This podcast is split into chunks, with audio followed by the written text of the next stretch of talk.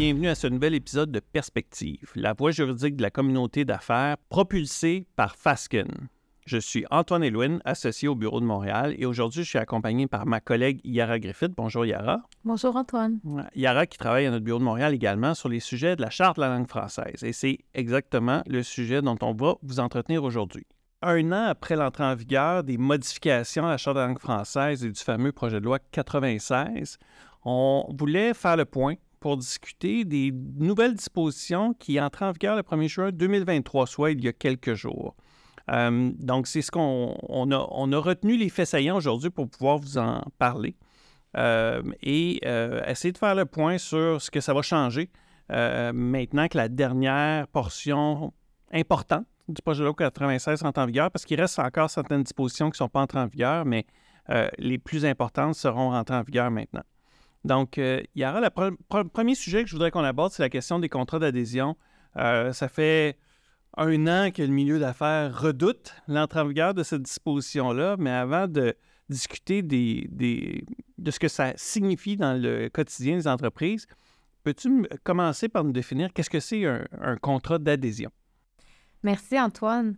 Alors effectivement, euh, un changement important euh, apporté par la loi 96 vise les contrats d'adhésion. Et qu'est-ce que c'est qu'un contrat d'adhésion? Eh bien, c'est un contrat dont les stipulations essentielles sont imposées par une partie ou rédigées par elle pour son compte, suivant ses instructions, et elles ne pouvaient être librement négociées.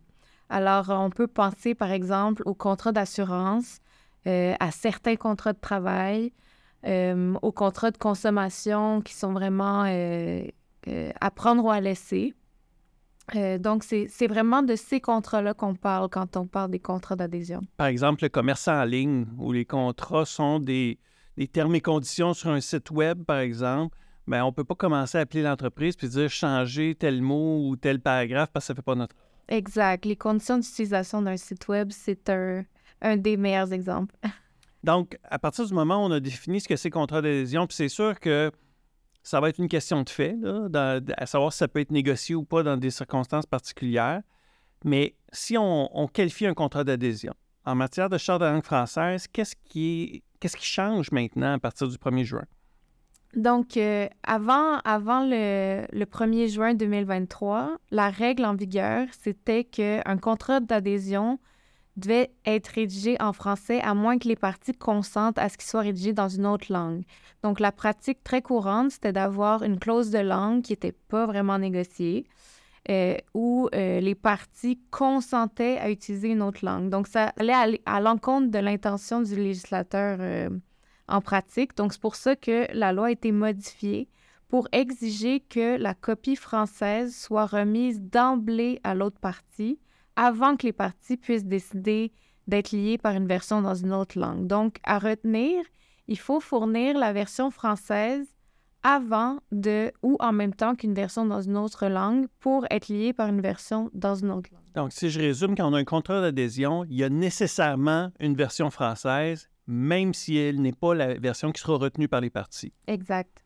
On a parlé des contrats d'adhésion puis des conséquences. Est-ce que tu peux nous parler des exceptions à certains contrats d'adhésion qui ne sont pas visés par ces règles-là? Oui, euh, comme tu le dis, c'est pas tous les contrats d'adhésion qui sont visés. Donc, il y a par exemple les contrats de travail d'adhésion ne sont pas visés parce qu'il y a d'autres règles qui s'appliquent qui sont très similaires, mais ils sont euh, couvertes par un autre chapitre de la charte.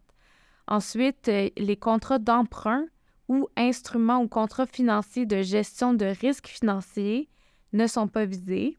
Euh, il y a une série d'exceptions, en fait, euh, avec des contrats assez spécialisés, mais retenons aussi les polices d'assurance qui n'ont pas d'équivalent en français au Québec et qui proviennent de l'extérieur du Québec ou qui sont peu répandues au Québec. À ce moment-là, il y aurait possibilité euh, de l'avoir seulement dans une autre langue, mais ça requiert une analyse. Puis enfin, le contrat utilisé dans des relations à l'extérieur du Québec ne serait pas visé si on a des deux parties en présence de contrat d'adhésion qui, qui savent qu'ils vont le conclure dans une autre langue, par exemple en anglais, euh, qu'est-ce que tu peux nous dire sur l'importance d'avoir une version française qui, dont le texte est bien, est bien fait? C'est-à-dire un, bon texte français à comparer d'une mauvaise traduction, par exemple. C'est très important que les, versions soient équivalentes parce que en présence d'un contrat d'adhésion ou d'un contrat qui n'a pas été rédigé euh, par les deux parties, euh, s'il y a une contradiction entre les deux versions, ben la partie qui ne l'a pas rédigé ou l'adhérent va pouvoir invoquer celle qui est à son avantage. Dans la foulée des contrats d'adhésion, un autre bloc de modifications qui rentre en vigueur le 1er juin, c'est des modifications à la loi sur la protection du consommateur qui découlent du projet de loi 96. Est-ce que tu peux nous dire un peu c'est quoi la nature de ces modifications-là qui sont entrées en vigueur? Oui, bien, ça ressemble beaucoup aux modifications qui ont été apportées dans la charte, euh, mais elles sont transposées au contrat de consommation euh, dont la loi sur la protection du consommateur exige un écrit. Donc, ce n'est pas tous les contrats de consommation visés par la LPC, ce sont vraiment ceux qui sont énumérés par renvoi à l'article 24, puis c'est l'article 26 modifié qui euh, énonce la nouvelle règle qui est de fournir le contrat de consommation qui requiert un écrit en français ou en français et dans une autre langue avant que euh, le consommateur puisse décider d'être lié par la version dans une autre langue. Puis c'est quoi l'impact pratique, le fait qu'on modifie la loi sur la protection du consommateur, en plus de la charte de la langue française?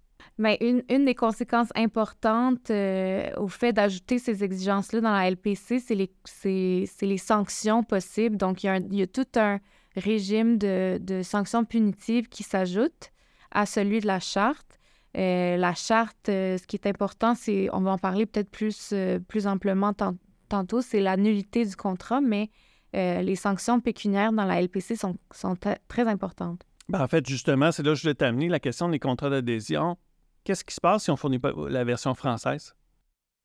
Mais l'adhérent peut demander la nullité du contrat. Puis la nullité, Antoine, c'est quand on, on, remet les parties à zéro. Donc, c'est plus que une, euh, des, des, conséquences pour l'avenir. C'est comme si on, on, annulait tout.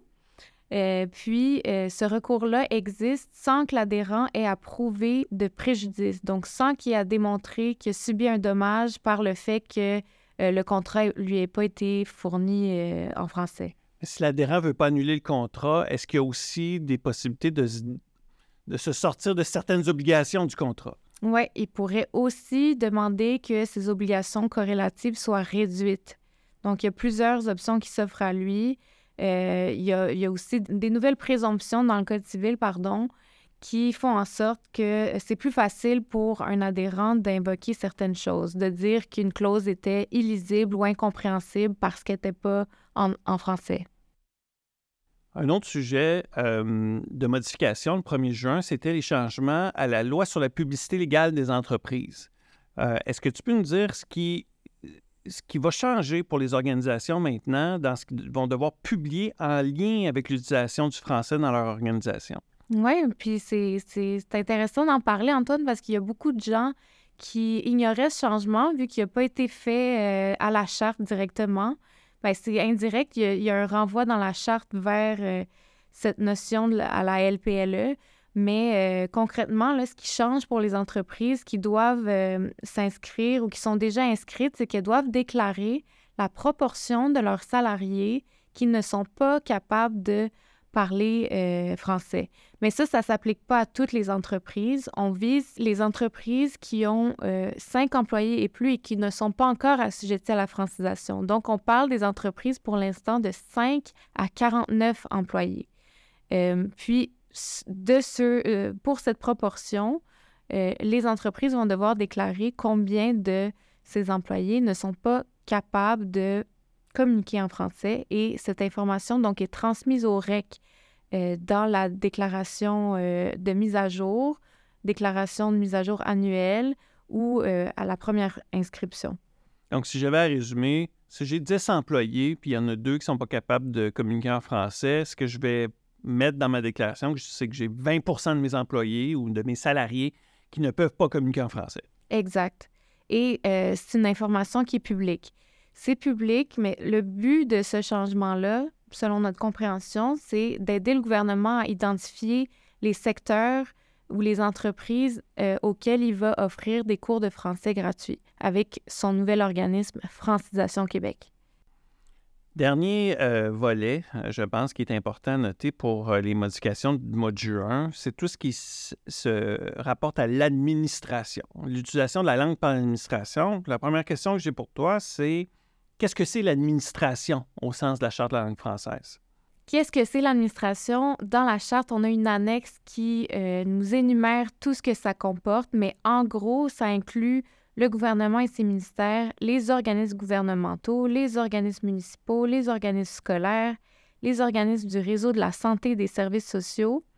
Euh, mais c'est ça, la, liste exhaustive est à l'annexe 1 de la charte. Donc, c'est l'État dans un sens quand même assez large. Assez large. Euh, et bon, euh, l'administration, Qu'est-ce qui change à partir du 1er juin 2023? Premièrement, c'est quoi le principe qui rentre en vigueur pour les organismes de l'administration? Le principe qui entre en vigueur, c'est l'exemplarité de l'État en matière d'usage du français.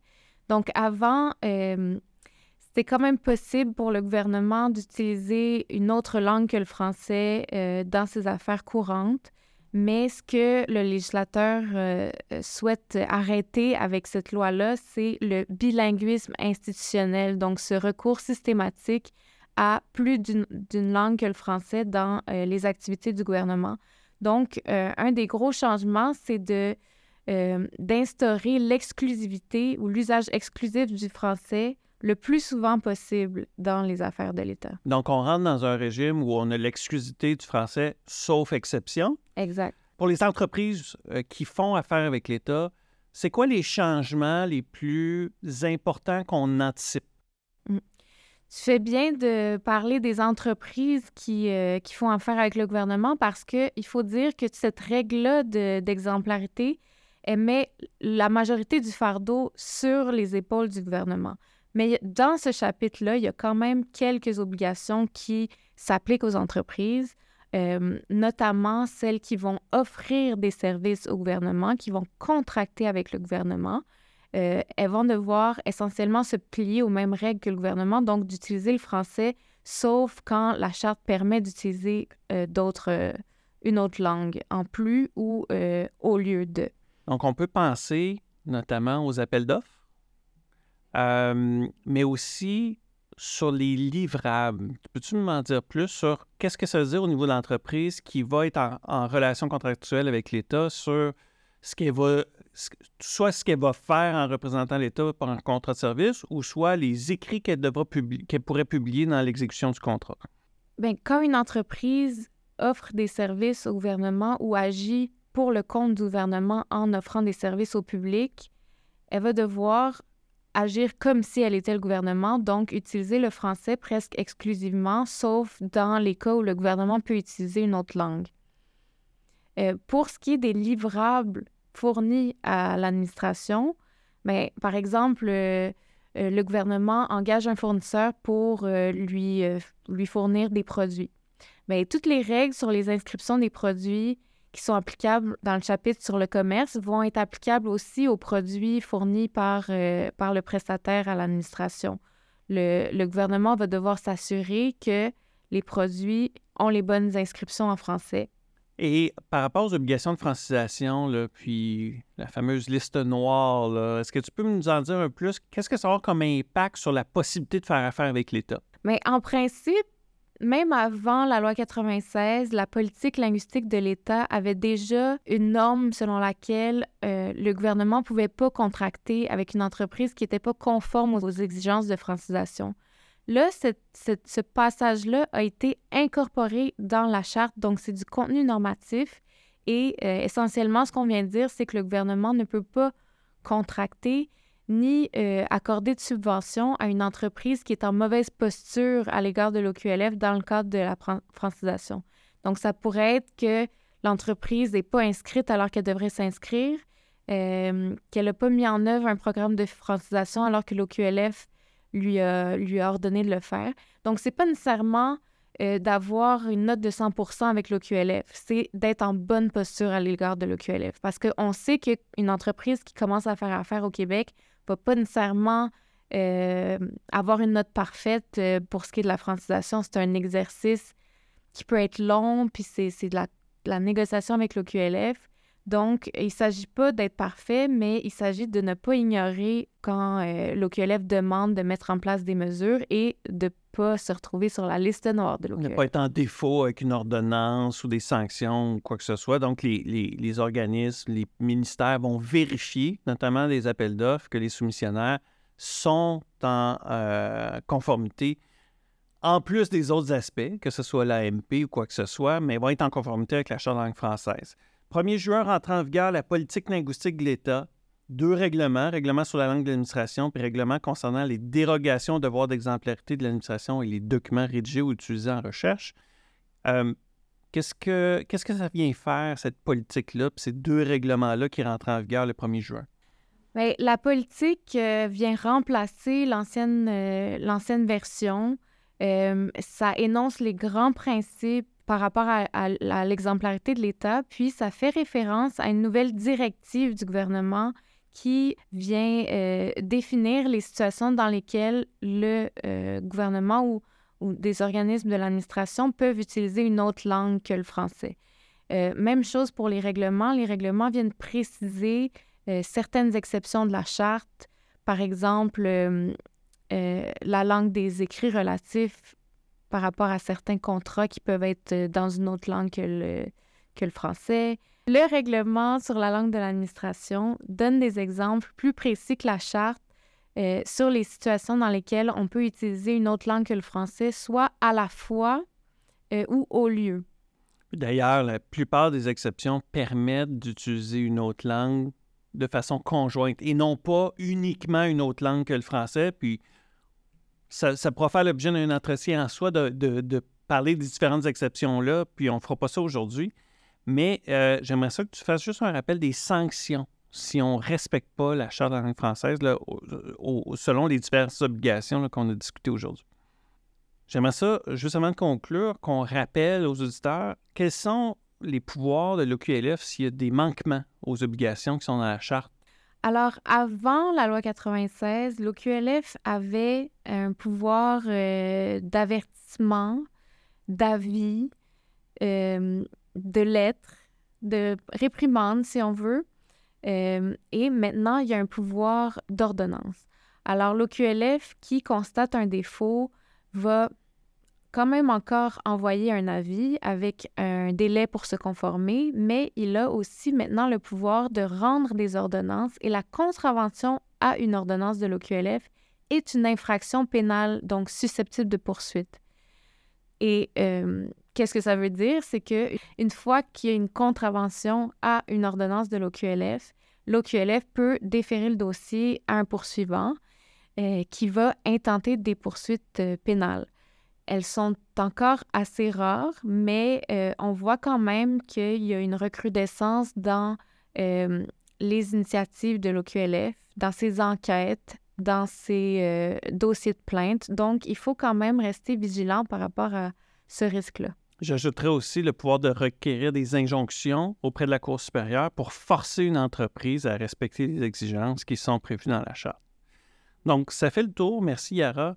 Euh, des dispositions qui sont entrées en vigueur le 1er juin et qu'on voulait porter à votre attention. Pour plus d'informations sur les changements mis en œuvre par la loi 96 à la Charte de la langue française, rendez-vous sur notre centre de ressources en ligne ou contactez un membre de notre équipe. En ligne, vous allez pouvoir trouver par exemple une loi annotée ou un outil d'auto-évaluation de votre entreprise pour voir où vous en êtes rendu. On a également une veille des recours judiciaires qui ont été entrepris au sujet de la Charte de langue française. Donc, vous allez pouvoir suivre les euh, et consulter les procédures, suivre aussi les jugements qui ont été rendus euh, jusqu'à présent sur le sujet. On va continuer de suivre ça et mettre notre page à jour euh, dans les prochains mois. Merci pour votre écoute de cet épisode. On vous invite à écouter les autres épisodes de Perspective et à vous abonner à notre chaîne de balado.